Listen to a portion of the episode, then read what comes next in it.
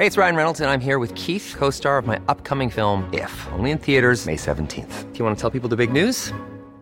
All right, I'll do it. Sign up now and you'll get unlimited for $15 a month in six months of Paramount Plus Essential Plan on us. Mintmobile.com slash switch. Upfront payment of $45 equivalent to $15 per month. Unlimited over 40 gigabytes per month. Face lower speeds. Videos at 480p. Active Mint customers by 531.24 get six months of Paramount Plus Essential Plan. Auto renews after six months. Offer ends May 31st, 2024. Separate Paramount Plus registration required. Terms and conditions apply if rated PG. Un año después seguimos sin estar a la altura. Es lo que pienso. Yo creo que tenemos que ser críticos. Creo que es tarde hay que lanzar mensajes para, bueno, para el optimismo también, pero creo que tenemos que ser muy críticos, porque en ese momento no estuvimos a la altura y en este momento en muchas cuestiones seguimos sin estarlo y se siguen sin implementar muchísimas políticas y muchísimas cuestiones por motivos que no son sanitarios. Seguimos viendo situaciones en las que realmente pienso que no es que no, hemos no es que no hayamos aprendido nada, pienso que el ser humano es así y que tenemos que asumir que el ser humano es así y que muchísima gente está dando lo mejor de sí, pero como especie en general hay un nutrido grupo de personas entre las que se encuentran muchos de nuestros dirigentes eh, que, que no están a la altura. Quien así habla es Marian García, doctora en farmacia, nutricionista y más conocida en redes sociales como Boticaria García. El pasado 15 de marzo me conectaba con ella en directo por Instagram para viajar al pasado y así poder entender el presente. Soy Cristina Mitre. Bienvenido a este nuevo episodio de mi podcast, un espacio semanal en el que entrevisto a grandes expertos de la salud y el bienestar para que aprendamos juntos a vivir mejor.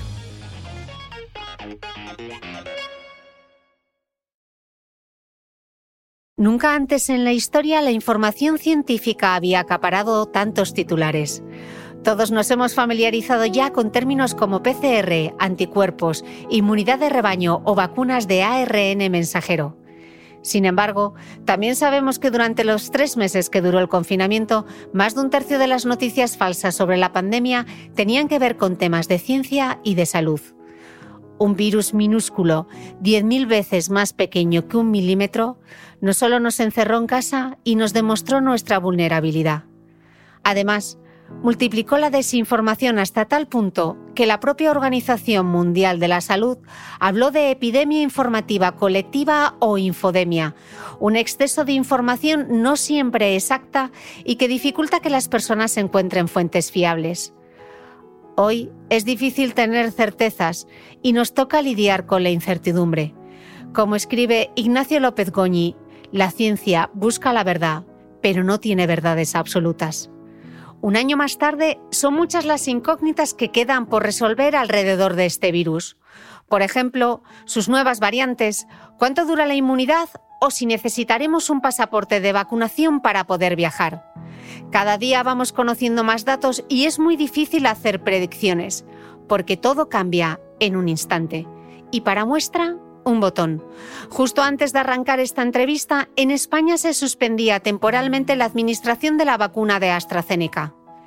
Y hoy, mientras grabo esta introducción, se anuncia que el miércoles 24 de marzo se reanudará la vacunación con este mismo suero. Parece confuso, lo sé, pero nunca antes había informado de una campaña de vacunación en tiempo real. Y tampoco hasta ahora se nos había explicado bien cómo funciona la ciencia quizás sea el momento de cambiar nuestra forma de comunicarla. Pero esto ya lo dejo para otro episodio del podcast. Espero que la entrevista de hoy ayude al menos a dar respuesta a algunas de estas dudas.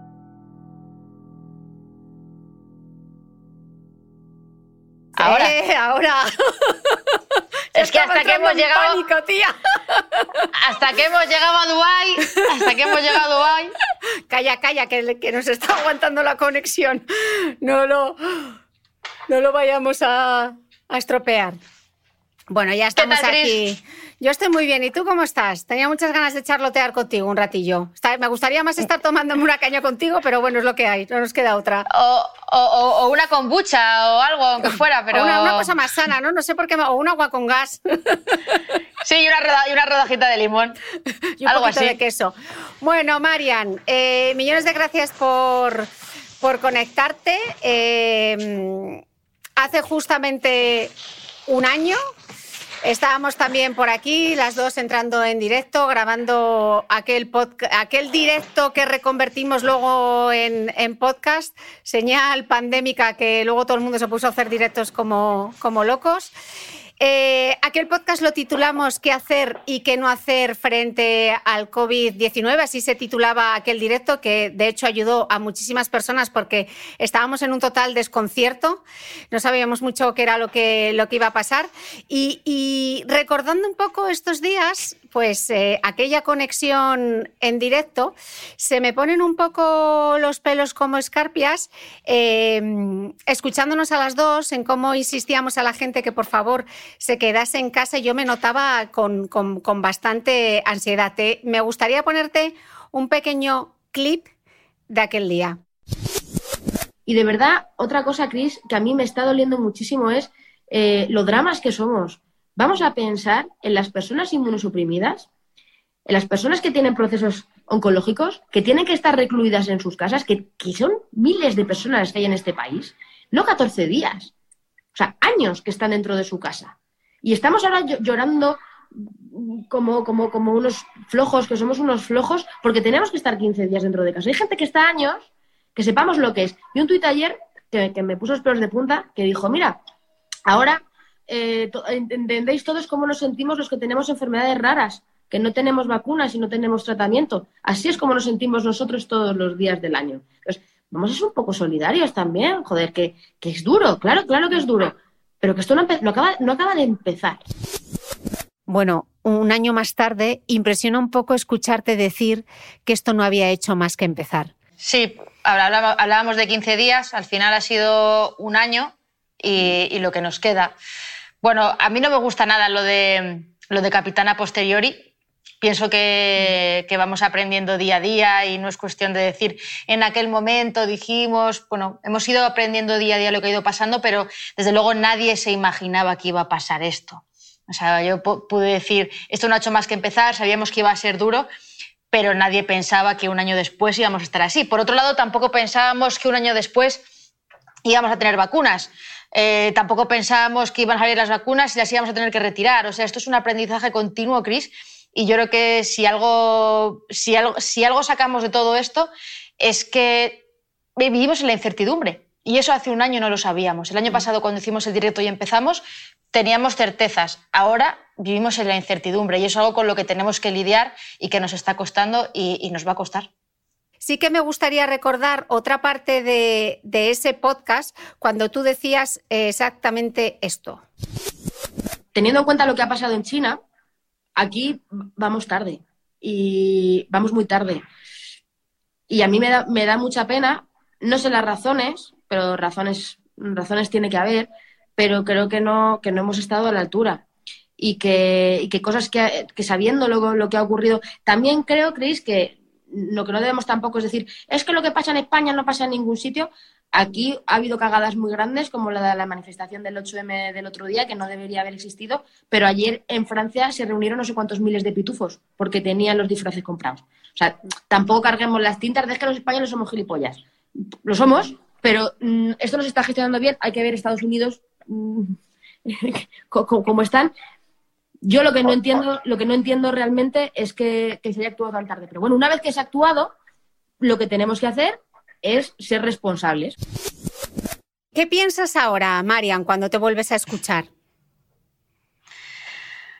Es duro, ¿eh? Porque esa frase de pienso que no hemos estado a la altura, cuando realmente ahí llevábamos, llevábamos poco tiempo y un año después seguimos sin estar a la altura. Es lo que pienso. Yo creo que tenemos que ser críticos. Creo que esta tarde hay que lanzar mensajes para, bueno, para el optimismo también. Pero creo que tenemos que ser muy críticos, porque en ese momento no estuvimos a la altura y en este momento en muchas cuestiones seguimos sin estarlo y se sigue sin implementar muchísimas políticas y muchísimas cuestiones por motivos que no son sanitarios. Entonces me, parece triste porque, bueno, en ese momento yo hablaba de la manifestación del, del 8M, acaba de pasar hace, hace dos días, estamos en la misma situación, seguimos viendo situaciones en las que realmente pienso que no es que no, hemos no es que no hayamos aprendido nada, pienso que el ser humano es así. y que tenemos que asumir que el ser humano es así y que muchísima gente está dando lo mejor de sí, pero como especie en general hay un nutrido grupo de personas entre las que se encuentran muchos de nuestros dirigentes eh, que, no están a la altura.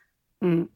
Eh, Marian, una duda, porque volví a escuchar ese podcast y nos volvíamos locas con todo el tema de la desinfección, los botones del ascensor, eh, los fomites, la lejía, la de veces que tuviste que explicar cómo se limpiaba con lejía.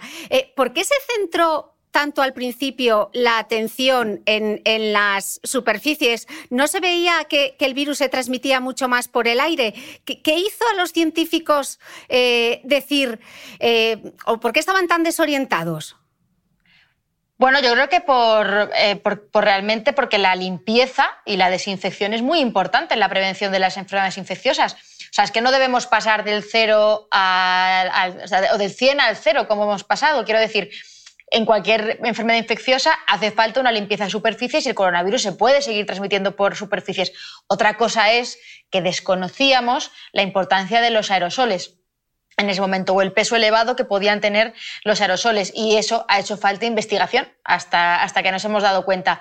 Quizá esa investigación eh, hemos tardado demasiado en comunicarla. Hay cosas que se comunican rapidísimo y hay otras que se tarda bastante. Pero no creo que además la desinfección, como hablábamos en aquel momento con la lejía, y que luego se ha visto en ese teatro pandémico, que ahora se llama el teatro pandémico, ese postureo, como el otro día cuando entré en un plató a grabar y me hicieron dejar la mascarilla de tela en una caja negra con radiación ultravioleta para desinfectarla, que es una guarrería, porque íbamos todos dejando ahí nuestra mascarilla. O sea, esas cosas que se hacen son mucho más eh, vendibles y son mucho más, em, digamos, marketingianas que abrir la ventana para ventilar y mucho más agradables, sin duda, que mantener la distancia o que estar menos personas en una sala. Queda mucho mejor poner un aparato.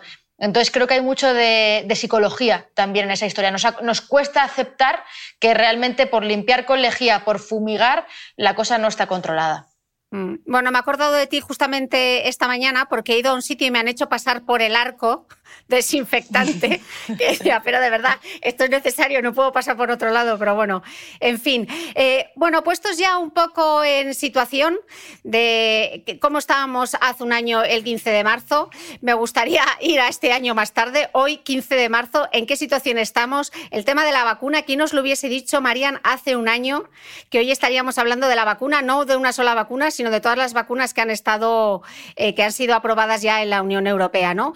Eh, me gustaría hacer un repaso contigo de mm, sobre todo qué sabemos y qué queda por saber respecto a, respecto a las vacunas, ¿no?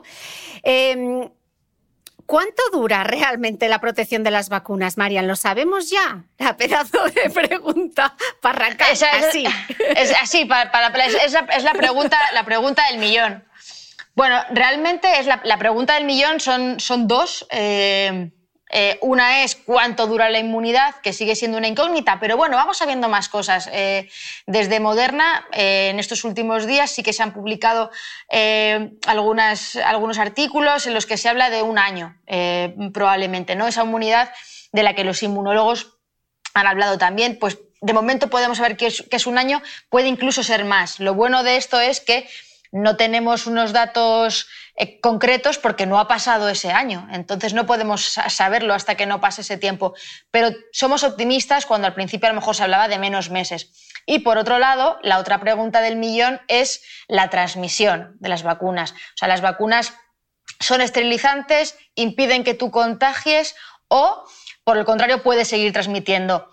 De esto tenemos datos muy recientes, de hace nada, 15, eh, 15 días, se publicó un estudio en el Reino Unido muy interesante en el que se veía que realmente, bueno, pues parece ser lo que también pensaban los inmunólogos y lo que también, porque yo hablando mucho con, mi amigo Alfredo Corel, eh, decía, es que no podía ser que todo lo que sabíamos los inmunólogos estuviera mal, porque mm. realmente nuestro cuerpo reacciona de determinadas maneras. Entonces, parece ser que con la vacunación la transmisión se frena mucho. Quizá no al 100%, quizá sigue siendo posible que tú estés vacunada y lo transmitas, pero de luego no lo vas a transmitir igual porque vas a inhibir la replicación. Que a lo mejor en las vías superiores el virus se replica algo y puedes transmitir, pero con una carga viral que va a ser muy baja. Entonces, esa transmisión no va a tener un papel muy relevante posiblemente, eh, no va a ser el, mm. gran, el gran problema en la transmisión. Por tanto, por eso es muy, muy importante vacunarnos. Que no sabemos si va a ser un año o si va a ser dos eh, años, no lo sabemos, pero sabemos que mientras estamos vacunados se frena esa transmisión y lo más importante, lo que sí sabemos, gracias por ejemplo a ese gran laboratorio que es Israel, eh, debates aparte, bueno, pues gracias a ese laboratorio sabemos que los procesos graves de la enfermedad se disminuyen, es decir, tú puedes enfermar, pero hay menos probabilidades de que acabes en la UCI, menos probabilidades de que mueras. Entonces son buenísimas noticias porque las vacunas funcionan. Eh, y esto, bueno, pues es algo que también se ha puesto en duda en muchas ocasiones y sabemos, los datos que tenemos son para ser muy optimistas. La siguiente gran pregunta es, eh, ¿qué pasa con las nuevas variantes? Que si la variante inglesa, la variante brasileña, la sudafricana, ¿nos van a proteger las vacunas contra las nuevas variantes? Bueno, vamos a ver, eh, nos van a proteger las vacunas que tenemos ahora mismo, lo que sabemos es que nos protegen y que quizá contra algunas variantes, como por ejemplo la variante sudafricana, pueden proteger menos. Pero la buena noticia es que Moderna, Moderna ya eh, bueno, ha hecho ensayos clínicos con vacunas que pueden ser efectivas frente a esta variante. Esto quiere decir que podrían ser utilizadas incluso pues, como una tercera dosis o como, o como primera dosis. ¿no? La, ventaja que tenemos ahora es que bueno, pues hay vacunas que se pueden generar de manera muy rápida. Esto es una, esto es una buenísima noticia, Cris. Yo creo que, que, bueno, hay que dejar un poco tiempo a la ciencia también para ver cómo funciona esto, pero sí que me gustaría que nos quedáramos con la idea de que con las vacunas y todo este miedo que tenemos y las variantes, eh, las, vacunas están preparadas contra las espículas. Mira, tengo aquí, este lo tengo así que me acompaña siempre. Para, las, para estas espículas del virus, mm. para estos pinchitos eh, que están aquí, pero realmente nosotros generamos inmunidad, generamos, aparte de, las, de, las, de los anticuerpos, generamos las, las conocidas como células T, que ahora son muy famosas, y las células T no se detectan en los análisis de anticuerpos. Entonces, esas células T no van solo contra esos pinchitos verdes como los anticuerpos, sino que también eh, pueden actuar contra proteínas que están dentro del virus. Por eso es muy mm. importante que sepamos que las variantes existen, que las vacunas pueden que, de momento, van a detectar esos pinchitos y que si no los detectan hemos generado también cierta inmunidad que nos van a proteger de alguna manera. O sea, no vamos a mm. estar igual de vendidos eh, como estábamos antes. Y esto es mm. súper, súper, súper importante. Y que es un virus que sí, que muta, pero digamos que podemos comparar este virus como un virus que estaría a mitad de caballo entre el virus de la gripe, que sí que sabemos que muta, muta, muta mucho, y entonces todos los años nos tenemos que, que vacunar contra cepas nuevas, y el virus del sarampión, que te vacunas una vez y es para toda la vida. Entonces el coronavirus es un virus nuevo que, ni es el virus de la gripe, o sea, no va a mutar a lo loco eh, como el de la gripe, pero tampoco se va a mantener tan estable, tan estable como se mantiene el virus del sarampión. Entonces tenemos que ir aprendiendo cómo funciona, pero lo bueno es que tenemos herramientas frente al sarampión y frente a la gripe y que en algún momento pues daremos la clave contra mm. él. Mm. Otra cosa que es importante y otra de las grandes dudas que se plantean además es el tema de la revacunación, porque ahora, por ejemplo, la de Pfizer, eh, la de Pfizer, por ejemplo, son dos dosis, la de Johnson Johnson es una única dosis y se están hablando ya si vamos a tener que recurrir a shots o a terceras vacunas. Aquí ya sabes que se ha puesto sobre todo la vacuna de Sinopharm en los Emiratos Árabes Unidos y una de las grandes dudas es cuánto va a durar la inmunidad eh, de esta vacuna. Se habla entre cuatro y seis meses y se está empezando ya a barajar una tercera dosis de la vacuna.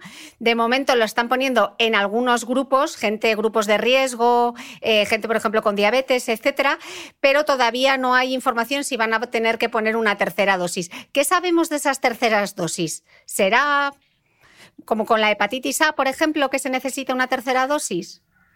Bueno, puede que sea posible que se necesite una tercera dosis. Ahora mismo, pues eh, quizá es pronto y además cada vacuna eh, tiene su propia metodología. Ya sabemos que están las de ARN mensajero, que tenemos las de virus inactivado, como es ese caso, que tenemos las de vectores. Entonces, esto hay que irlo viendo poco a poco. Ahora mismo, mm, sobre esto, mm, hay que, tener, hay que tener paciencia y pensar que la buena noticia es que si hace falta una tercera dosis, pues se aplica y punto. Igual que si tenemos que ponernos una vacuna todos los octubres o todos los septiembre. O sea, ese al final sería el menor de los problemas. Y sí que hay que valorar, pues como estamos viendo, que no es lo mismo una persona y que, y que los efectos no son iguales en personas que hayan pasado el coronavirus, que no hayan pasado el coronavirus, en personas inmunosuprimidas, personas que no lo sean. Mm. Pero sí que es una buena noticia que no haya apenas contraindicaciones para las vacunas. Pues quitando las alergias a componentes concretos, la mayoría de las personas pueden vacunarse. Mm. Entremos al melón de. Bueno, quería preguntarte primero, antes de entrar en AstraZeneca. Eh, ahora mismo en la Unión Europea, ¿cuáles son las vacunas que, están aprobadas y si esperamos que se apruebe alguna vacuna más? Bueno, pues eh, he hablando además con María Andrés, que es la directora de la oficina del Parlamento Europeo aquí en, Madrid.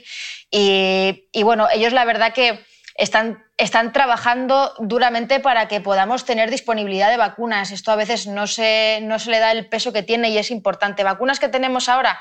Bueno, pues tenemos la vacuna de Pfizer, tenemos la vacuna de Moderna, tenemos la vacuna de AstraZeneca, de la que hablaremos ahora, y la novedad, la gran novedad, es que bueno, pues se ha aprobado la vacuna de, Johnson Johnson mm. eh, el 11 de marzo, o sea, es decir, el jueves pasado. ¿Vale? Entonces, eh, bueno, pues que la Comisión Europea lo haya aprobado es una buena noticia porque es mayor disponibilidad y además está previsto tener unos 200 millones eh, de, vacunas, ¿vale? O sea, vacunas para 200 millones de personas, bueno, como es una dosis, pues al final 200 millones de vacunas y además se puedan adquirir otras 200 millones más, con lo cual esto es fantástico. ¿Más vacunas que tenemos en el horizonte de la Unión Europea? Pues la de Sanofi GSK, CureVac, Novavax, Vanelva, o sea, hay opciones y esto es muy positivo eh, que se estén que se estén evaluando, que ya haya incluso contratos con algunos de, con algunos de ellos, con Sanofi y CureVac, ya tienen, ya tienen contratos encima de la mesa para cuando estén aprobadas. Entonces, por eso, bueno, ahora hablaremos de, de, AstraZeneca, pero que no es la hecatombe. O sea, lo bueno de esto es que tenemos una carrera con, muchísimas. Ahora mismo, eh, estas cuatro vacunas aprobadas, mm. Moderna, Pfizer, eh, Johnson Johnson. Eh, bueno, Johnson Johnson está aprobada, todavía no han, no han llegado las, las, vacunas, pero van a llegar probablemente en abril. Mm. Y, bueno, pues tenemos el, el, melonazo de qué es lo que ha pasado con AstraZeneca. Entonces, hasta esta mañana lo que, la información que teníamos era que se había notificado 30 casos de eventos tromboembólicos, o sea, de trombos, coágulos, en 5 millones de personas que se habían vacunado y que realmente, bueno, pues que estos datos no son superiores a los que suceden en la población normal. Por tanto, en principio, aunque había algunos países que habían interrumpido la vacunación, que hasta esta mañana pues teníamos Italia, Dinamarca, Austria, Estonia, Lituania, Letonia, pues la Agencia Europea del Medicamento de momento no ve indicios en que haya una, causa directa entre la vacunación y estos eventos tromboembólicos. Pero, a pesar de que la Agencia Europea del Medicamento no ve esta relación, pues hay muchos países que de manera bueno, pues preventiva mm. han decidido suspenderla. Y en España se ha decidido esta tarde que esto sea así. Eh, esto realmente es una mala noticia. Esto es una noticia malísima, eh, Cris, porque, bueno, eh, es posible que la vacunación se reanude. Esto es un síntoma de que realmente los sistemas de control funcionan, realmente. ¿eh? O sea, quiero decir, que, el hecho de que se corte significa que, bueno, pues que hay sistemas de vigilancia que se están observando y que al final se decide tomar precaución, parar, observar y ver si se reanuda.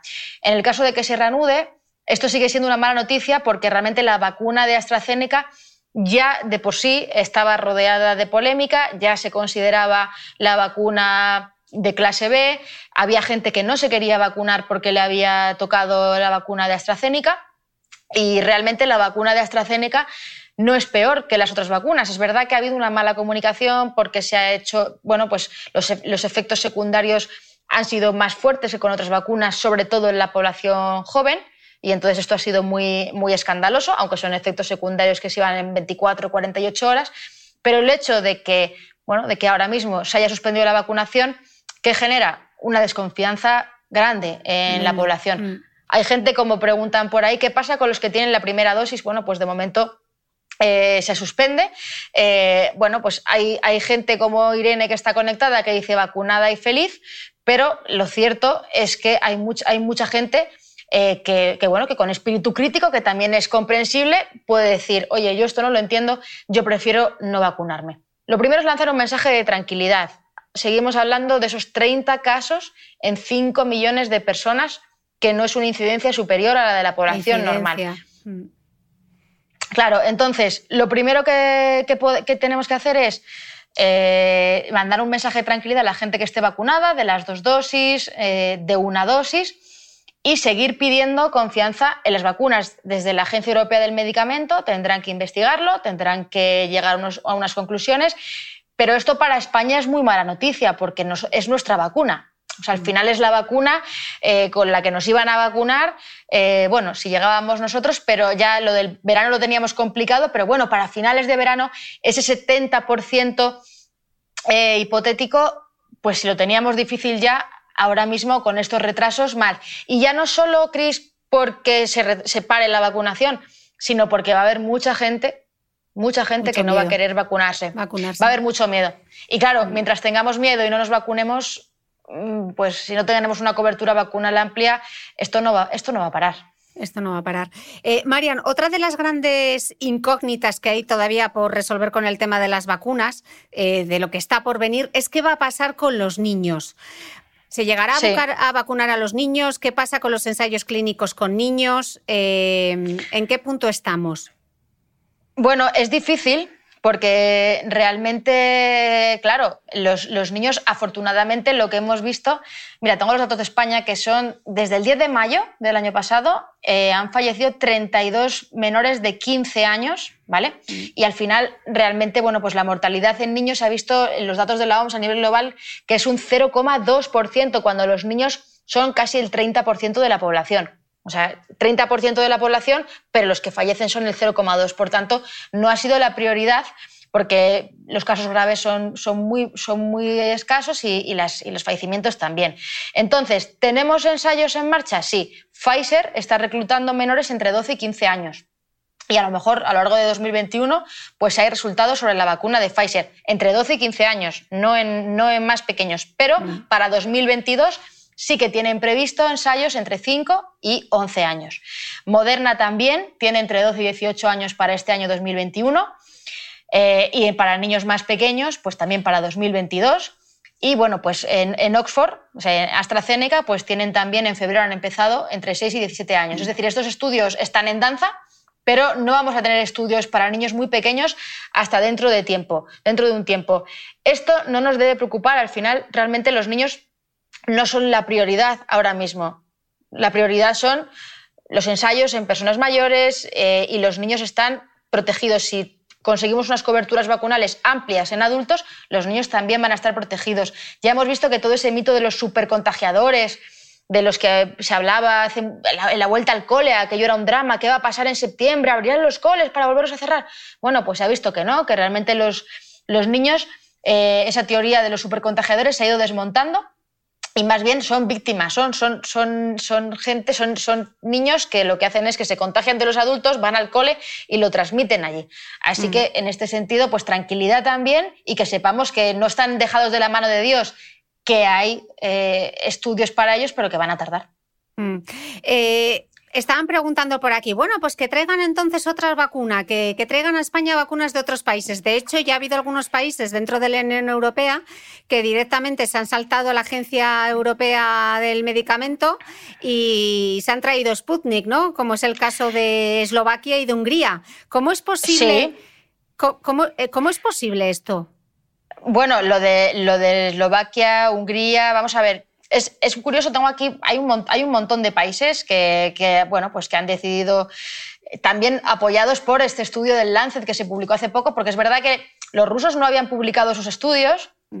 en las revistas, eh, digamos, eh, aceptadas internacionalmente, y de repente con el Lancet nos pegaron un revés y dijeron, oye, que nosotros, que nosotros sí que tenemos, que, esto sí que vale, ¿no? Entonces, bueno, Argentina, Bolivia, Argelia, Venezuela, en España, o sea, en Europa, Hungría, Eslovaquia, hay muchísimos países.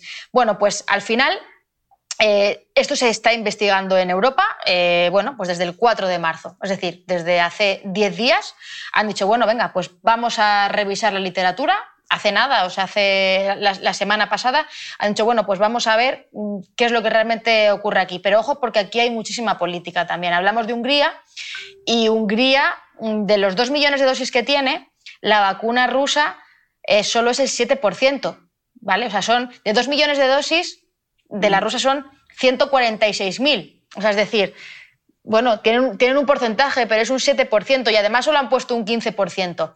O sea, hay gran parte de política, hay gran parte de maniobras que se nos escapan. Y bueno, pues realmente lo que habrá que ver es que la, Agencia Europea del Medicamento lo valore, pero desde la Agencia Europea del Medicamento lo que se recomienda es que los países eh, unilateralmente no tengan estos acuerdos en privado con, con los laboratorios porque es como un paso atrás para la Unión Europea. La Unión Europea nos protege y genera unos acuerdos que puedan ser beneficiosos para todos. Si cada uno volvemos a nuestra, a nuestra a la ley de la jungla, como dicen, pues será un problema. Es verdad que también eh, se quejan, no es que el reparto no ha sido justo. Bueno, desde la Unión Europea también eh, lo, que, lo que indican es que, bueno, se hizo un reparto equitativo y hubo muchos países que no quisieron comprar las dosis que les tocaban por tener más flexibilidad, por comprar otras. Ahora no tienen eh, esas dosis y tiran por otro lado. Bueno, si, si, la documentación se revisa y es ok y tenemos otra vacuna, fenomenal. Pero yo creo que como miembros de la Unión Europea en esto pues deberíamos ir, ir a una porque al final, eso sí, no está prohibido. ¿eh? O sea, que decir que si los países consideran que no están abastecidos, no están haciendo nada que, que, que incumpla, que incumpla la ley. Mm, bueno, desde algunos medios internacionales también se apunta a veces así de manera subliminal el juego geopolítico de la vacuna, ¿no? De cómo algunas naciones también quieren utilizar el tema de la vacunación para tener un poco de, dominio geopolítico, ¿no? Eh, la verdad es que esto da, eh, da para mucho. Em, claro, y a veces es, a veces lo que te decía, que a veces es más lo que suena que lo que realmente es, porque es como, mm. ah, no, yo, yo apuesto por la rusa. Bueno, por un 7% de la rusa, pero ahí queda, ahí queda también, ¿no? Mm, mm. Eh, Marian, algunas dudas habituales eh, respecto a la vacunación. tenemos un podcast estupendo con Margarita del Val donde contestaba muchas cosas, pero a mí se me quedaron algunas cosas sin contestar. ¿Qué pasa si por lo que sea yo me contagio eh, entre dosis y dosis de la vacuna? Bueno, pues eh, realmente mientras una persona está contagiada y está pasando la enfermedad, no debe volver a contagiarse. Por tanto, debe pasar la enfermedad, consultarlo con su médico si es procedente, se harán analíticas y se valorará si se reanuda o no.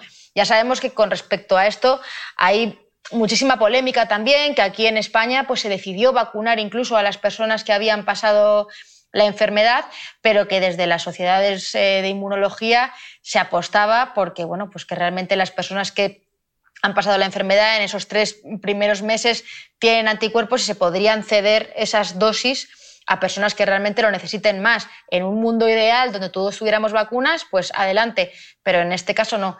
Entonces, bueno, pero que sepamos que en, principio eh, lo que hay que hacer es eso. Tú te contagias porque has tenido esa mala suerte, porque obviamente parece. ¿Cómo me puedo vacunar con una primera dosis? Bueno, es que si no fuera posible no haría mm. falta segunda dosis. Mm. Y aun con la segunda dosis también te puedes contagiar, por eso tenemos que seguir llevando mascarilla de momento, ¿no?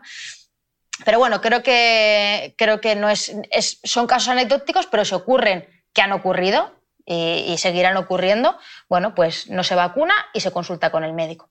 Mm. Y, por ejemplo, si ya he tenido COVID, ¿me tendría que vacunar? Y si es así, ¿cuándo? En principio, la realidad es que, tal y como están los planes en España, mi consejo es que que cada uno haga lo que le recomienden en su plan de vacunación. Es decir, si tú, aunque lo hayas mm. pasado, tu médico te dice que te vacunes porque te toca la vacuna, pues tienes que vacunarte porque no se ha visto. Se ha visto que a lo mejor con alguna dosis eh, puede haber más efectos secundarios, pero son, eh, no, es nada grave. O que se ha visto también que a lo mejor con una sola dosis tienes la misma protección si lo has pasado con una dosis que si no lo has pasado y tienes las dos dosis.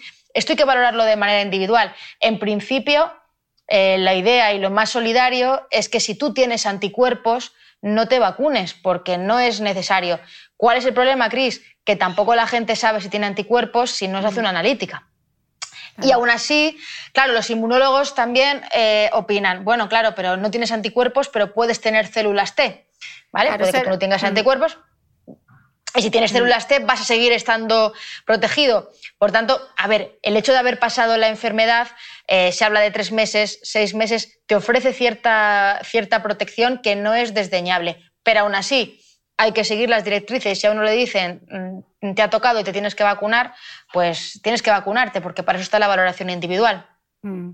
O sea que si has pasado el COVID, en un principio la inmunidad te debería durar entre tres y seis meses, en un principio. Claro, en, un, principio eh, puede que sea más, eh, puede que sea más. O sea, los anticuerpos eh, puede que caigan entre tres y seis meses, caen los anticuerpos, pero que tú pierdas los anticuerpos no significa que pierdas la inmunidad. Mm. Significa que puedes tener esas células T de las que hablábamos. ¿Cuál es el problema? Que las células T, que preguntan por ahí, no se, se puede saber, no puedes medir las células T, porque no es tan fácil como hacerte una analítica tendrías que hacer una serie de procesos por lo que se cultiven, eh, que esté en el laboratorio, días con personal especializado, es decir, son procesos mm. muy caros. Eh, más lentos y no se pueden hacer de rutina. Las células T mm. no se pueden medir de rutina mm. para todas las personas. Ahora mismo, a lo mejor de aquí a tres años, sí, como, como todo, pero realmente ahora mismo no. Como no se puede saber, entonces cuando caen los anticuerpos, uno ya no sabe si tiene la inmunidad o no la tiene. Pero desde luego durante los tres primeros meses lo normal es que se tengan. Puede haber casos de personas que también se habla de si tienes una enfermedad, eh, si lo pasas de manera sintomática, si lo pasas de manera más leve, que puedas generar menos anticuerpos. Todo son probabilidades, pero, pero realmente lo cierto es que una vez que tú generas inmunidad, tu cuerpo tiene esa memoria y tu cuerpo te va a proteger y es muy raro y se han documentado muy pocos casos en el mundo, pero muy pocos, Chris, de personas que tengan una reinfección y lo pasen más grave que la primera. Reinfecciones hay muchas, volverlo a pasar hay muchas, pero que sea más grave la segunda vez que la primera mm. es muy, muy raro. Eso son buenas mm. noticias, no podemos quedarnos en la anécdota. Hey, it's Ryan Reynolds and I'm here with Keith, co-star of my upcoming film If, only in theaters May 17th. Do you want to tell people the big news? All right, I'll do it. Sign up now and you'll get unlimited for $15 a month in six months of Paramount Plus Essential Plan on us. Mintmobile.com slash switch. Upfront payment of $45 equivalent to $15 per month. Unlimited over 40 gigabytes per month. Face lower speeds. Videos at 480p. Active Mint customers by 531.24 get six months of Paramount Plus Essential Plan. Auto renews after six months. Offer ends May 31st, 2024. Separate Paramount Plus registration required. Terms and conditions apply if rated PG. Justamente, eh, a colación de esto que estás diciendo, me gustaría preguntarte por los test de anticuerpos, porque como aquí la vacunación en Emiratos va un poco más avanzada, eh, hay mucha gente que tras ponerse la vacuna se quiere hacer un test de anticuerpos para ver cuántos anticuerpos eh, ha generado. Que te hagas un test y te dé los anticuerpos bajos, ¿eso quiere decir que la vacuna no te ha hecho efecto o eso no es así? Claro, no, no es así. Es, es igual que haber pasado la enfermedad, realmente bueno, tú has generado unos anticuerpos, pero también hay que ver qué tipo de test son, qué miden. Mm. Eh, a lo mejor tienes anticuerpos para, a lo mejor tú has generado unos anticuerpos para proteínas específicas que no son las que están midiendo, a lo mejor has generado anticuerpos para otras proteínas que no las mide ese test, pero tú los tienes. Eso se ha visto. Se han visto estudios de personas que han generado anticuerpos. No tienen el anticuerpo que está midiendo eh, el, test, pero, tienes otros anticuerpos que te protegen. Esto no tenemos test ahora mismo que midan todas las casuísticas, todos los anticuerpos a todas las proteínas. Lo normal es que se generen esos anticuerpos. Eh, si tú te has hecho un, un, test después de vacunarte, si no tienes tampoco deberías volverte loco, porque realmente esa inmunidad, lo normal es que esté ahí. Hablamos de mm. lo normal, lo general. Puede que haya alguna persona pues, que tenga problemas o que su inmunidad, su sistema, su sistema inmune funcione de otra manera, ¿no? Mm. Porque eh, o sea, realmente sí que puedes tener esa inmunidad celular, pero es imposible de medirla. O sea, que aunque tú no tengas los guerreritos, aunque no tengas esos linfocitos activados, no quiere decir que estés desprotegido porque tu cuerpo ya ha estado expuesto a ese virus, ¿no? Y tiene memoria. Tu cuerpo tiene memoria, eso es, eso es, muy buena noticia. Lo que pasa es que es muy mm. difícil de entender porque nosotros mm. queremos medirlo y además preguntan por la escala de los anticuerpos y tener más. Y entonces eh, antes se medían de una manera, ahora se miden de otra, ¿no? La gente, la gente quiere decir, oye, si saco, si, si tengo 100 o si tengo 50 o si tengo 10, ¿hasta cuánto me dura? Eso no es así. Entonces es muy difícil. Yo entiendo que es muy complicado para todo el mundo entender que puedes tener anticuerpos Ahora puedes no tener anticuerpos y puedes tener otro tipo de inmunidad. Tendremos que ir, y, también es difícil entender y puede ocurrir que a lo mejor tengas una inmunidad cruzada con otros coronavirus. Eh, los coronavirus, que hay varios del resfriado, bueno, a lo mejor tú has pasado alguna, alguna infección por otros coronavirus y has generado mm. unos anticuerpos que de repente llega el coronavirus el, SARS-CoV-2 y se parece y lo bloqueas, pero no tienes anticuerpos específicos para ese coronavirus, lo tienes para otros. Eso no lo vas a poder ver en un test. Por eso hay gente que, no se contagia. Yo, yo, por ejemplo, no he tenido ninguna, no he tenido infección en un año. Y, anda que yo no me he movido por platos de televisión, en coches de producción, o sea, si hay un, si hay un bicho en España que, que, que tenía que cogerlo, creo que era yo. Pero sin embargo, yo me hice un test de anticuerpos hace, me lo hice uno en abril y me hice uno la semana pasada. Y vamos, como la cerveza, cero, cero, Cris. O sea, no, no tengo anticuerpos. Yo puedo, ¿Y eso significa que no tengo inmunidad? Significa que no tengo anticuerpos. Puede que tenga a lo mejor eh, células eh, T eh, o puede mm. que tenga otra inmunidad cruzada. O puede, que, o puede que, oye, yo me haya protegido súper bien y que realmente haya tenido suerte también, porque por muy bien que te protejas, Nada me libra de que si me he montado en un taxi, es en ese taxi hubiera aerosoles porque estuviera, te le das miedo, Boti, pues probablemente le, dé miedo al coronavirus.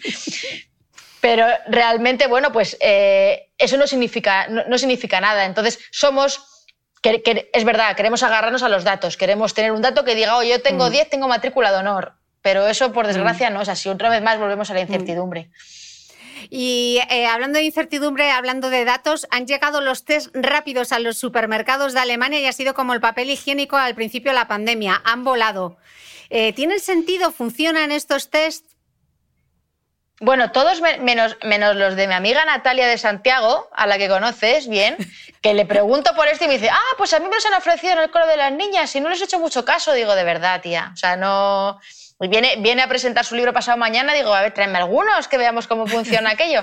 Pues mira, eso, eso es súper buena noticia. Y yo creo que a mí me, me, parece, y en esto sí que yo he ido cambiando de opinión sobre esto. Fíjate, mm. yo, eh, yo empecé con una opinión muy clara, que era los test son de autodiagnóstico, solo pueden ser utilizados por profesionales sanitarios, tal y cual. Y después con el tiempo he ido viendo cómo estos test de antígenos, que además se han mejorado porque estos test que están en Alemania no hace falta meterlos aquí hasta, hasta el final de, ¿sabes? Hasta la nasofaringe, sino que son de dos centímetros y medio, con lo cual no son tan invasivos, no, no, no es tan complicado medirlos, ¿no? Bueno, pues creo que son imprescindibles y creo que estos test se deberían ser de acceso libre y se deberían poder comprar en farmacias, igual que compramos una caja de Juanolas, porque... Mm. A mí, ya a mí a estas alturas no me vale esa excusa de es que dan falsa sensación de seguridad, es que si me hago el test y sale negativo, bueno, claro que sí, pero es que la falsa sensación de seguridad también la dan esos arcos y la máquina de desinfectar mascarillas y el fufú y los tractores que pasan por los pueblos y lo seguimos haciendo y no sirve para nada en ningún caso y, y no pasa nada. Sin embargo, estos test, aunque haya gente a la que le generen falsa sensación de seguridad, habrá mucha gente, pero mucha gente a la que le detecten el coronavirus. Mm. Y hay muchísimos casos, los test de antígenos al principio eran de, eran de una manera, pero ahora estos test detectan 80, 90% de asintomáticos y son una herramienta que es maravillosa para poder cazar a tiempo a gente. Y, y, mm. conozco a gente que ha tenido acceso a estos test pues porque han trabajado con sanitarios, se los han podido hacer muchísima gente y gente que hubiera salido a la calle tranquilamente se hubiera reunido a comer y a cenar y de repente se han dado cuenta que era positivo y se tenía que dar en su casa. Eso con un libre acceso, como decía Tedros al principio, test, test, test. Estos test nos los tenemos que poder hacer nosotros. Mm de manera económica, es que valen dos euros estos test, Chris. O sea, es que. Bueno, creo que la caja fueran como 25 euros o una cosa así, ¿no? No sé cuántos venían dentro de las cajas y los vendían en, en, un, en el Aldi, creo que era. Bueno, luego compartí. Sí, en el, en el, en el, en el Lidl, el Aldi o en el Lidl, pero, pero al final. Sí, mm. pero que eran. Al final salían a dos euros y medio o a, o a tres euros el, mm. el test. Bueno, había, había como de varios precios y entonces mm. creo que lo que había pasado era es que habían dicho, bueno, vamos a dejarlo a este precio y luego va a haber otros que van a salir que va a ser competencia y el precio por sí mismo va a caer, igual que cae el precio pues, de los guantes, de las mm. mascarillas y, de, y de todo, ¿no? Sí, bueno, que está claro que, el riesgo, que el riesgo cero no existe, eh, pero que todo ayuda, ¿no? Todas las medidas que puedan ayudar a parar la transmisión, pues bienvenidas sean, ¿no? Todo lo que sea aprobado, la distancia, lavado de manos, test. Claro, si todos tenemos test en nuestra casa y tú sabes que tienes un, un, compañero, un amigo con el que has estado y te puedes testar tú, claro que es que ahora mismo el problema, Cris, es que en España tú dices que eres un contacto positivo de alguien y, puede que te hagan el test o puede que te citen a los cinco días. O sea, conozco muchísimos casos de gente que ha sido contacto el viernes y le han dicho, vale, el lunes vienes y te hago una PCR. Y la PCR ha dado negativa. Claro, pues porque al tercer día esa PCR tiene muchas probabilidades de ser negativa. Y sin embargo, hubiera dado positiva después. Es decir, que, esa disponibilidad que uno pueda tener en su casa me parece que es más que razonable. Que habrá gente que se rompa la nariz, también hay gente que se puede quemar con la sartén y no dejamos a la gente sin sartenes en su casa. ¿Y por qué no se aprueba? La pregunta del millón.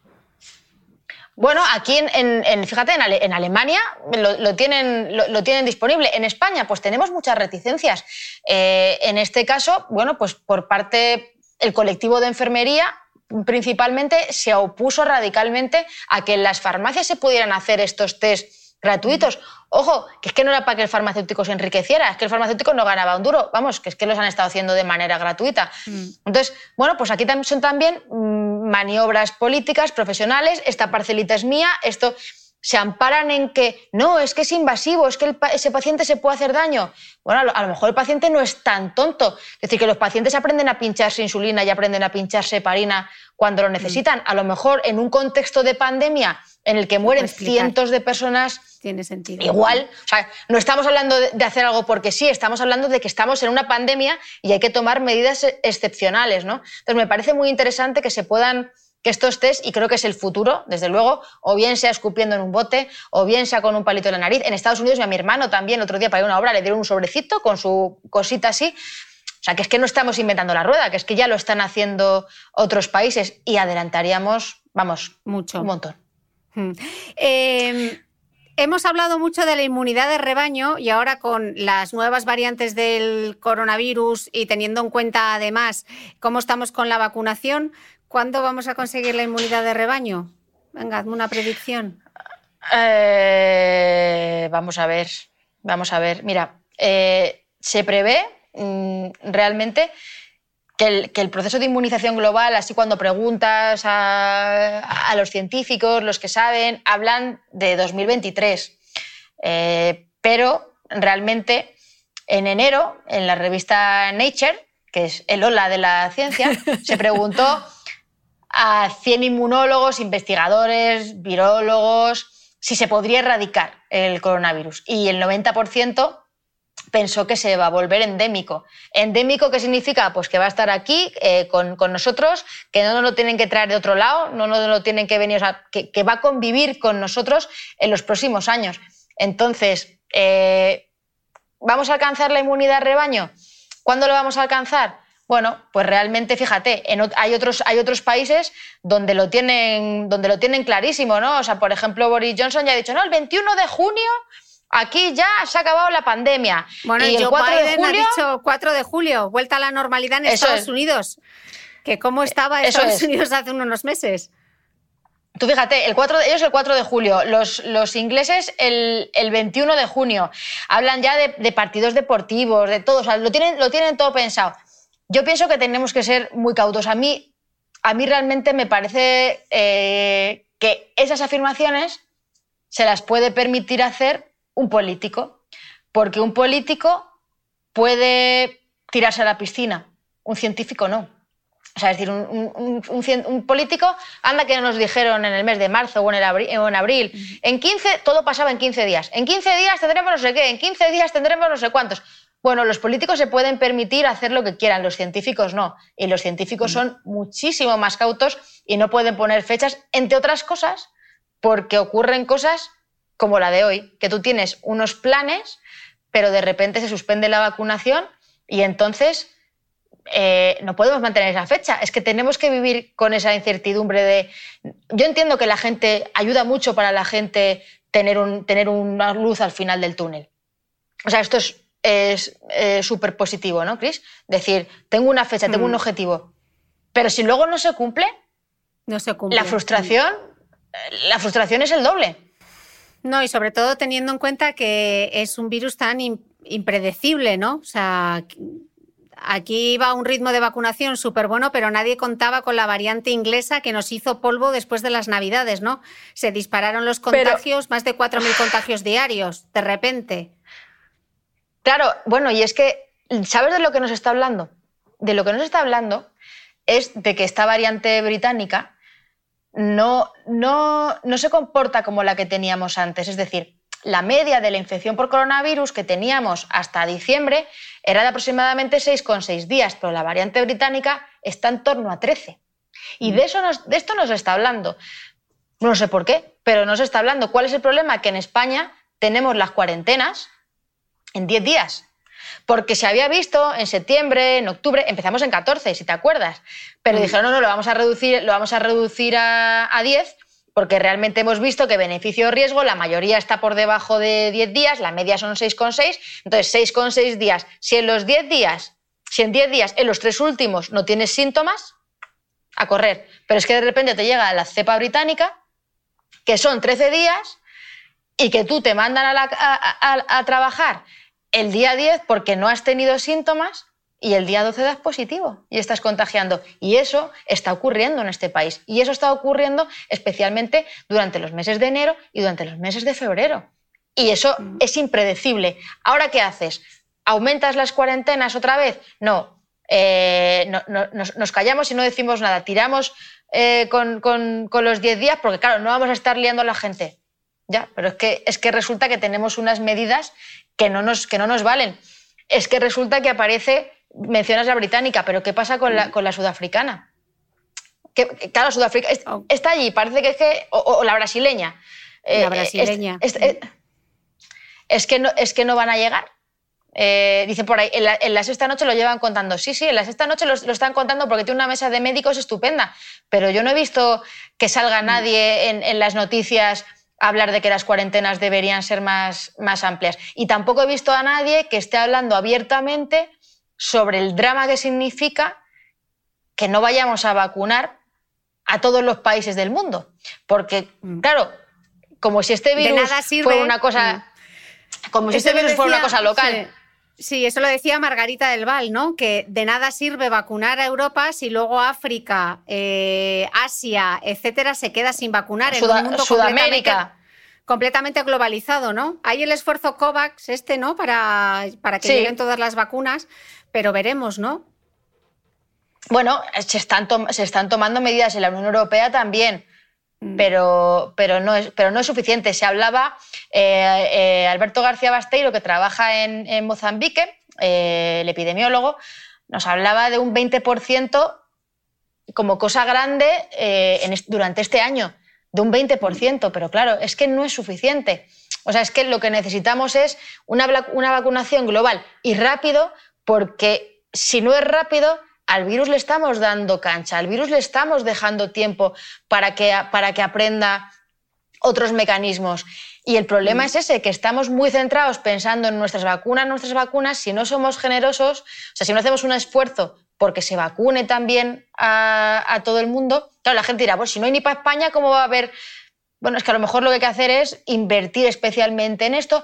No, no lo sé, yo no soy política, no tengo la estrategia, pero desde luego mm, cualquier viaje internacional está a la orden del día y en cuanto venga una, un, virus aquí que sea... Bueno, ya lo vimos, cómo llegó, ¿no? O sea, ¿cómo llegó? Sí, sí. Llegó desde China a Estados Unidos, mm, pasando por medio mundo. Em, claro, si, si, no tenemos, si, si, va a ser difícil conseguir la inmunidad de rebaño, si no tenemos una vacunación, ahora tenemos una vacuna menos porque retiran AstraZeneca, eh, con un virus circulante, con nuevas variantes. Me suena nueva ola cuando me quiera despistar, Marian. esperemos que para evitarlo? Yo estoy muy contenta, por ejemplo, con la decisión que se ha tomado eh, con respecto a la Semana Santa.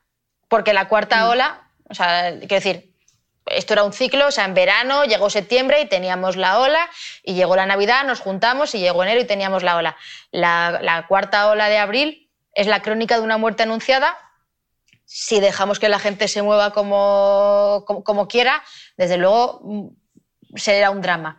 Entonces, a mí me ha alegrado mucho que la Comunidad de Madrid haya cerrado también, porque a mí no me valía la excusa de no, que cierren las comunidades, que total los madrileños no pueden salir. No, no es lo mismo que tengas un cierre de ida y un cierre de salida. Tienes mm. dos cierres, la gente, se, la gente se lo piensa muchísimo más y la realidad es que, como decía el otro día, yo he estado buscando casa rural eh, dentro de la Comunidad de Madrid para, para en Semana Santa y hay en Segovia, en Ávila, o sea, todas las zonas colindantes quedan casas rurales, pero dentro de Madrid no queda ni una. ¿Eso por qué? Es porque la gente se lo piensa. Es decir, si me han cerrado mm. Madrid, también me lo pienso porque entonces, ¿qué podemos hacer?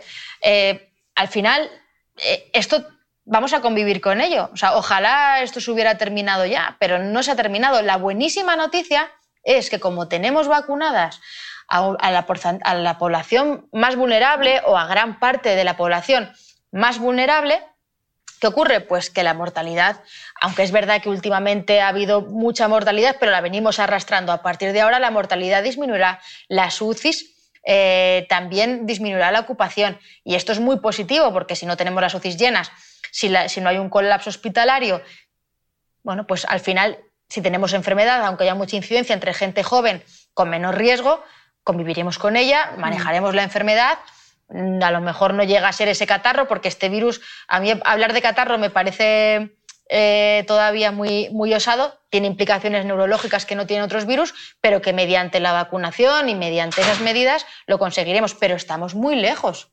Mm. Estamos muy, muy lejos de eso. En España estamos, un 8% se ha vacunado al menos de una dosis, un 8%. O sea, muy poco.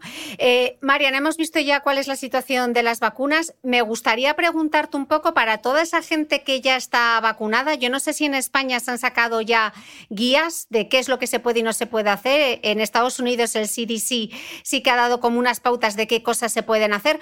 Una vez que ya te has vacunado, es decir, que ya te has puesto tus dos dosis, ah, ¿podemos hacer un repasito de qué cosas sí se pueden hacer y qué cosas no se pueden hacer? Por ejemplo. Sí, mira, hmm. dime, dime. Si ya estoy vacunada con mis dos dosis, ¿me puedo reunir con gente sin mascarilla? ¿Me puedo quitar la mascarilla?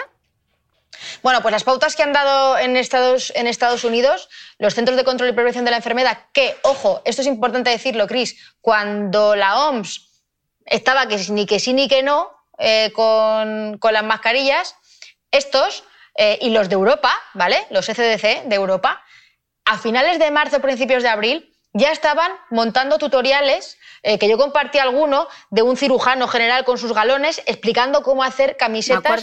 Trabajarías con camisetas. Esto estamos hablando de principios de abril. Y esto eran los CDC. O sea, no, no, decir, no estamos hablando de gente que no apoye las mascarillas, estamos hablando de gente que va con la evidencia por delante. Entonces, en Estados Unidos, ¿qué es lo que se propone? Y eso está basado en la evidencia. Pues que si tú realmente te has vacunado, Cris, y tú te reúnes con un amigo tuyo eh, que se ha vacunado, pues los dos, en principio, podéis estar sin mascarilla y sin distancia, porque el riesgo es muy bajo entre, entre vosotros, porque estamos viendo que la transmisión es baja y que además, si te contagias de la enfermedad, bueno, pues al final no se desarrollan esos síntomas leves, con un porcentaje bastante elevado. ¿Qué más? Pues que si tú te reúnes, por ejemplo, vas a ver a, una, a un amigo tuyo con su mujer y con sus hijos, por ejemplo, y ellos no están vacunados, pero tú sí, también podéis estar sin mascarilla, porque realmente ellos son una burbuja, ellos son una unidad familiar, entre ellos están sin mascarilla y tú no representas un riesgo para ellos porque el riesgo de transmitirle la enfermedad es muy baja. Por tanto, también podéis estar sin mascarilla. Siempre y cuando en esa familia unifamiliar o un grupo de convivencia no haya nadie de riesgo. Si hay alguien de riesgo, pues ya se rompe la baraja, porque aunque tú no seas un bicho andante, un peligro, realmente esa persona de riesgo sí que está más mm. predispuesta a coger la enfermedad que el resto de la familia. Pero esto que han propuesto en Estados Unidos y que está muy bien, a mí me parece estupendo, pero en un momento en el que tengamos un porcentaje de la vacunación más elevado del que tenemos ahora. O sea, esto está muy bien, pero cuando tengamos más porcentaje, porque en Estados Unidos se sigue diciendo que tienes que seguir con la mascarilla si vas por la calle, si vas en el metro, si vas a, cualquier, en cualquier sitio público, tienes que llevar mascarilla, mm. porque no sabes si el otro está vacunado o no y porque se junta gente de varios, de varios grupos familiares. Y también mm. en sitios, pues hablamos, por ejemplo, una residencia universitaria, ¿no? O un centro penitenciario, donde viven muchos tipos de, personas. Mm pues también. Son, es, bueno, ¿eh? a mí me parece que es también un poco ver la luz al final del túnel y pensar, mm. oye, si me vacuno, y es un estímulo para la gente, oye, voy a vacunarme porque si me vacuno, ¿qué ventajas puedo tener? Joder, pues que puedo ir a, ver a mi prima y a su familia y estar sin mascarilla, que, ahora, que hasta ahora no podía. ¿El contacto físico, Marian? ¿Los abrazos? ¿Volverán los abrazos cuando estemos vacunados? ¿Podré abrazar a mis padres? No hablan de eso en el documento. La verdad que, claro, estos documentos son ambiguos y ¿para qué lo van a mencionar? Es una cosa polémica. Hablaban de, los abrazos, de los, de los, besos. Eso no se menciona. Sí que se habla de que no hace falta distancia física. Yo creo que aquí los científicos en Estados Unidos eh, lo que hablan es de cautela con estas medidas. Es decir, eso está muy bien, pero tampoco significa que sea barra libre. Es como el otro día una amiga me decía, es que se va a llevar eh, un familiar a mi hijo y es que, le, es que duermen juntos. Digo, hombre, pues a lo mejor eh, no hace falta que duerman juntos en la cama. O sea, quiero decir, mm, igual no tenemos que llevar el riesgo al máximo, ¿no? Pero bueno, mm. esto, esto, es una, esto es una buena noticia, pero insisto, en España, de momento, mm, no estamos en ese punto. También en Estados Unidos, otra, otra ventaja que tienen es que no tienen que hacer cuarentena si tú estás vacunado y tienes un contacto positivo, no tienes que hacer cuarentena, no tienes que hacerte test, a no ser que tengas síntomas. Claro, si tienes síntomas, mm. porque, oye, no, olvidemos que, es un 95%, no es el 100%, pero como lo, más probable es mm. que no, si no tienes síntomas, pues tira para adelante. Vamos, que de mascarilla nos queda un rato todavía. es, complicado. Yo creo que esta, esta pauta de desescalada de, mascarilla nos dice un poco cómo va a ser. Yo creo ¿eh? que en este sentido la pauta será así. Por otro lado, Cris, también te digo, es lo que ya está haciendo la gente sin estar vacunado. O sea, que la gente está visitando a sus familiares sin mascarilla, es muy poca gente la que lo cumple, o sea, que a la gente tampoco le cambia la vida. ¿Qué es lo que nos puede cambiar un poco? El hecho de no llevar mascarilla, por ejemplo, en exteriores. No sé si en algún momento en España se tomará la medida de decir, pues no es necesaria la mascarilla en exteriores, eh, como al principio eh, ocurría, pero sí es obligatorio en interiores. El problema en, el problema en España es que, claro, la, evidencia a veces va un poco reñida con la inercia. O sea, es decir, mm. si, aunque la evidencia nos diga que al aire libre no hay que usar mascarilla, si la inercia de no llevar mascarilla al aire libre implica que cuando entras dentro del bar tampoco te la pones, al final hay que legislar un paso por encima porque somos incapaces de cumplir la norma. Y entonces nos están poniendo normas que no están basadas en la evidencia. Hay gente que se queja, es que no hay, no hay evidencia de la transmisión al aire libre. Ya, pero tampoco hay evidencia de que toda la población vaya a cumplir la norma de llevarla dentro si no nos ponemos talibanes. Ya, como pasó con los gimnasios también y con el deporte, ¿no? ¿Te acuerdas? Eh, Mm, momento de hablar de viajar, que yo sé que tú echas mucho de menos ir a Tocha, yo echo mucho de menos ir a un aeropuerto, eh, pero seguimos viajando. Así que yo creo que estaría bien hacer un par de recomendaciones respecto a los viajes eh, cuando ya estemos, eh, bueno, primero yo creo que unas directrices generales de cómo viajar de manera segura y luego preguntarte una vez que estemos ya vacunados, viajaremos. Me gustaría hablar también de este pase verde que se va a aprobar el 17 de marzo, pero bueno, vayamos por partes. La primera pregunta, ¿recomendaciones genéricas para viajar, Marian? Bueno, es, un poco vergüenza también hablar de esto porque al final, claro, eh, nos pasamos la vida dando unas pautas y luego te montas en el AVE y, hay, vagones, y hay, vagones que van hasta, que van hasta arriba. Eh, aunque hay una normativa de no quitarse la mascarilla, la gente se, quita y, no tenemos un policía ni un revisor en cada, en cada vagón. Entonces, realmente es muy complicado. Recomendaciones de viajar seguros, o sea, eh, el, tren COVID-free y el avión COVID-free no existe. ¿Qué podemos hacer? Bueno, pues al final usar la mejor mascarilla que tengamos. En este caso, yo, siempre lo he dicho, usar la FFP2. Eh, claro que es para personas que estén en contacto, personas de riesgo, que no es para todo el rato, pero para montar en el avión, como no sabes quién se te va a sentar al lado, pues yo creo mm. que sí. Y para montar en el tren, pues eh, igual también, por ti y, por el resto, ¿no? Creo que es importante. Intentar, si podemos, eh, movernos, conseguir los, los, asientos que estén pegados a la ventana, porque si no cogemos el pasillo, bueno, pues no estamos eh, constantemente expuestos a, Pero al final en un tren, en un avión por lo menos tienen un sistema de filtrado, en un tren mm. es muy complicado. Si viajamos, yo por ejemplo, cuando me monto en un taxi o en un coche, bajar la ventanilla, aunque sea un rollo, hay que bajar la ventanilla. En el transporte, en el, en el autobús también se puede ir con las ventanillas abiertas. La ventilación es fundamental. Y eso es algo de lo que no hablamos en el primer directo. No se hablaba de esa, de esa ventilación. Mm. Ahora sabemos que es clave. Entonces, claro, espacios cerrados, espacios cerrados, muchas personas, mucho tiempo, como un avión o un tren, es, es complicado. Pero bueno, hay que seguir viajando y para eso, ¿qué es importante? Que se controle y hay mecanismos para hacerlo. Están las PCRs, están los test de antígenos, hay muchísimos países que exigen esas, esas PCRs, que no es el 100%, claro que no, pero bueno, ya te has quitado unos cuantos. Aquí para entrar y salir del país, PCR. Ya no hay que hacer cuarentena, pero para subirte al avión tienes que ir con una PCR y para entrar al país tienes que venir con PCR también. Entonces, bueno, ahí ya te quitas, eh, ya te quitas bastante riesgo, ¿no? Estamos hablando todo el rato, claro, de, de, mm. esa imagen del, queso y de los agujeros del, queso, en el que, bueno, pues por un lado está la mascarilla, por otro la distancia, por otro la PCR. Mm. Oye, en algún, el virus se va colando, pero llega un momento que choca porque se choca con alguna de las medidas que estamos puestas. Mm y el porcentaje se va reduciendo muchísimo. Ah, yo creo que las PCR para viajar son fundamentales y que a partir de ahora bueno, pues es un melonazo lo del, lo del pasaporte verde. Eh, sí, el pase verde. El, pase 17 de marzo se va a aprobar un pasaporte de vacunación. Eso es, un, eso es un melonazo. Lo veo, lo veo muy complicado, porque, porque hay, hay, muchas, hay muchas implicaciones éticas. Por un lado, está la implicación ética de tú estás restringiendo los derechos fundamentales de las personas al restringir su, movilidad.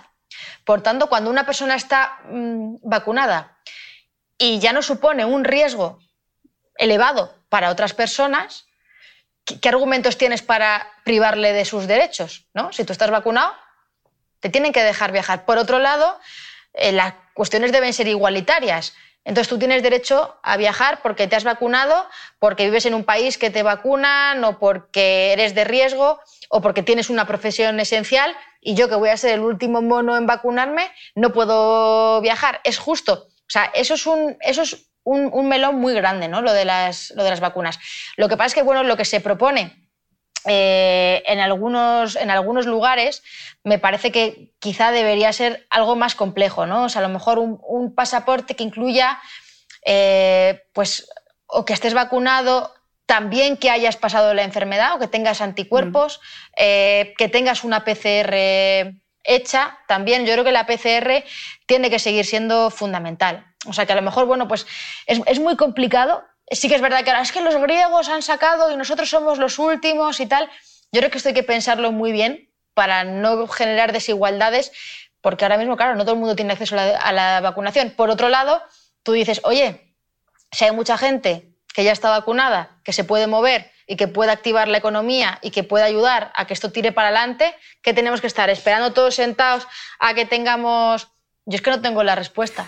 Bueno, pero yo creo que se pueden hacer medidas previas como las PCRs obligatorias, ¿no? El que quiera, el que, el que tenga la necesidad de viajar, que presente una PCR cada vez que va a coger un avión, ¿no?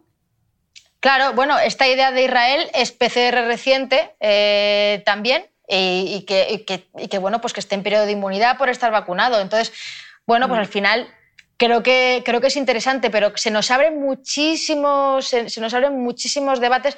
Acuérdate de un restaurante que había en Plaza España, que yo lo puse en redes en el mes de junio, que quería abrir, pero solo abrir a los que se hubieran hecho un test mm. previo, que hubieran pagado en sus, instalaciones o que lo llevaran del día de antes. Aquí también un problema. De qué vacuna? Por, no hablar de qué vacuna, porque Europa ha determinadas...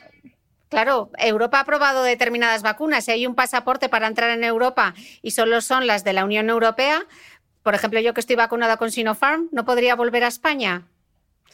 Complicado. Claro. Es un tema complicado. Veremos. Hmm. Es, muy complicado, por eso, como no vamos a conseguir leyes internacionales para esto, bueno, pues habrá que ir viendo. Yo, de todas maneras, en España mm, creo, que, creo que nos lo tenemos que hacer mirar. O sea, lo que está ocurriendo con los franceses eh, los fines de semana, o sea, que, que seamos una capital de, de fiesta, pues es, complicado. Y, la Semana Santa, y mm. es, no sé, creo que hay que valorar muchísimas cosas y que el binomio economía-salud es, es, complicado. Pero que bueno, que si hay que hacer pasaportes, que no perdamos de, lado esa PCR, ¿vale? Porque creo que eso... Eh, paso previo, ¿no? Que, vayamos por los pasos previos antes de ir a la decisión final. Bueno, yo llevamos ya casi una hora y cuarto aquí charlando. Me quiero despedir de ti, Marian, pidiéndote que saques un poco la bola de cristal y hagas un poco de bruja y me hagas una predicción.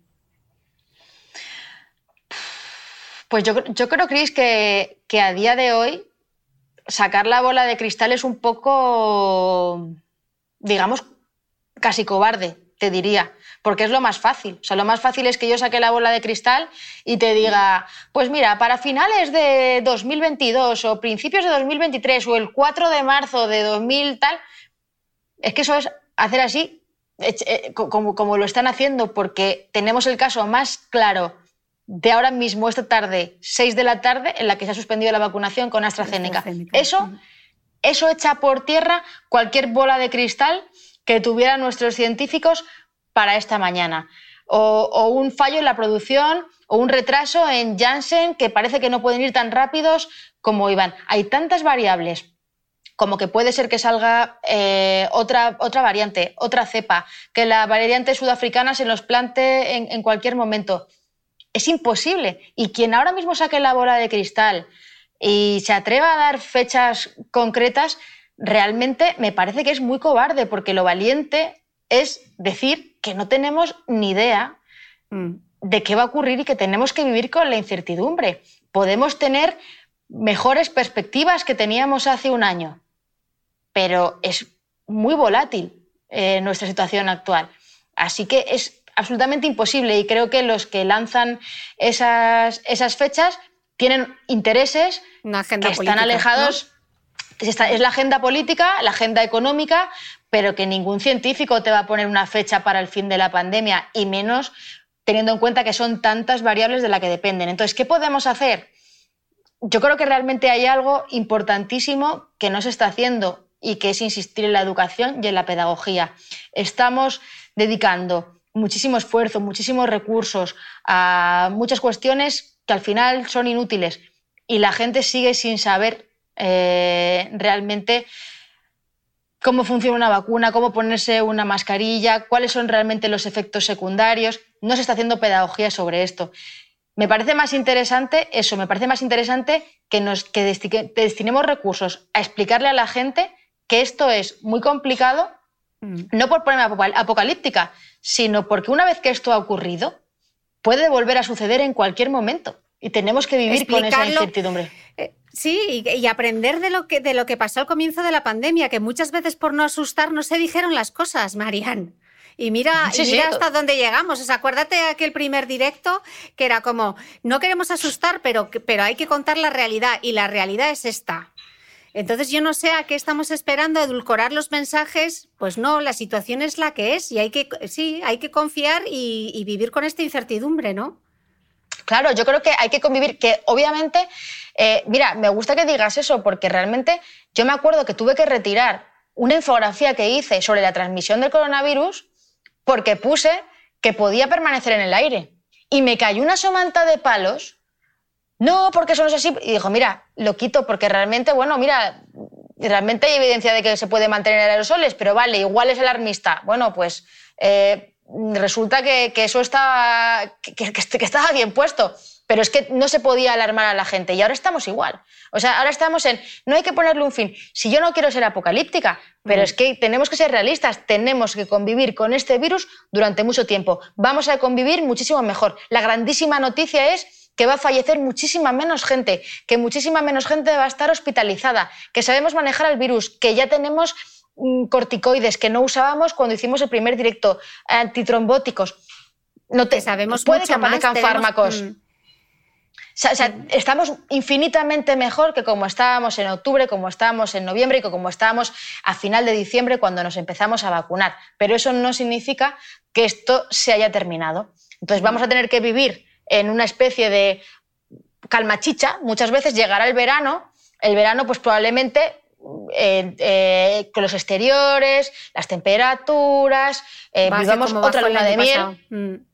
Y, llegaremos a septiembre y tendremos otra vez eh, ese repunte, que no va a ser igual, pero habrá mucha gente que se vaya por delante y esa gente va a sufrir y no podemos ponernos mm. una venda en el ojo. Entonces yo creo que, que bueno, que hay, que ser optimistas y hay que pensar que esto está mucho mejor, pero que la fecha de caducidad está larga. Porque si no pensamos que la fecha de caducidad todavía nos queda un rato, será mucho más larga todavía.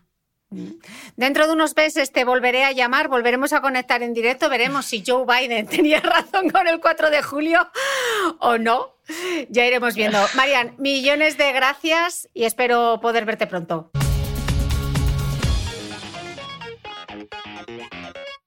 No olvides que todas las notas de este capítulo están en mi blog de beautymail.es. Además, si no quieres perderte ninguna entrevista, suscríbete al podcast de Cristina Mitre en tu reproductor de podcast habitual. Y un último favor, si me escuchas en Apple Podcast, regálame unas estrellas y déjame una reseña, porque así ayudas a que este podcast siga creciendo. Muchas gracias y nos escuchamos de nuevo el próximo domingo.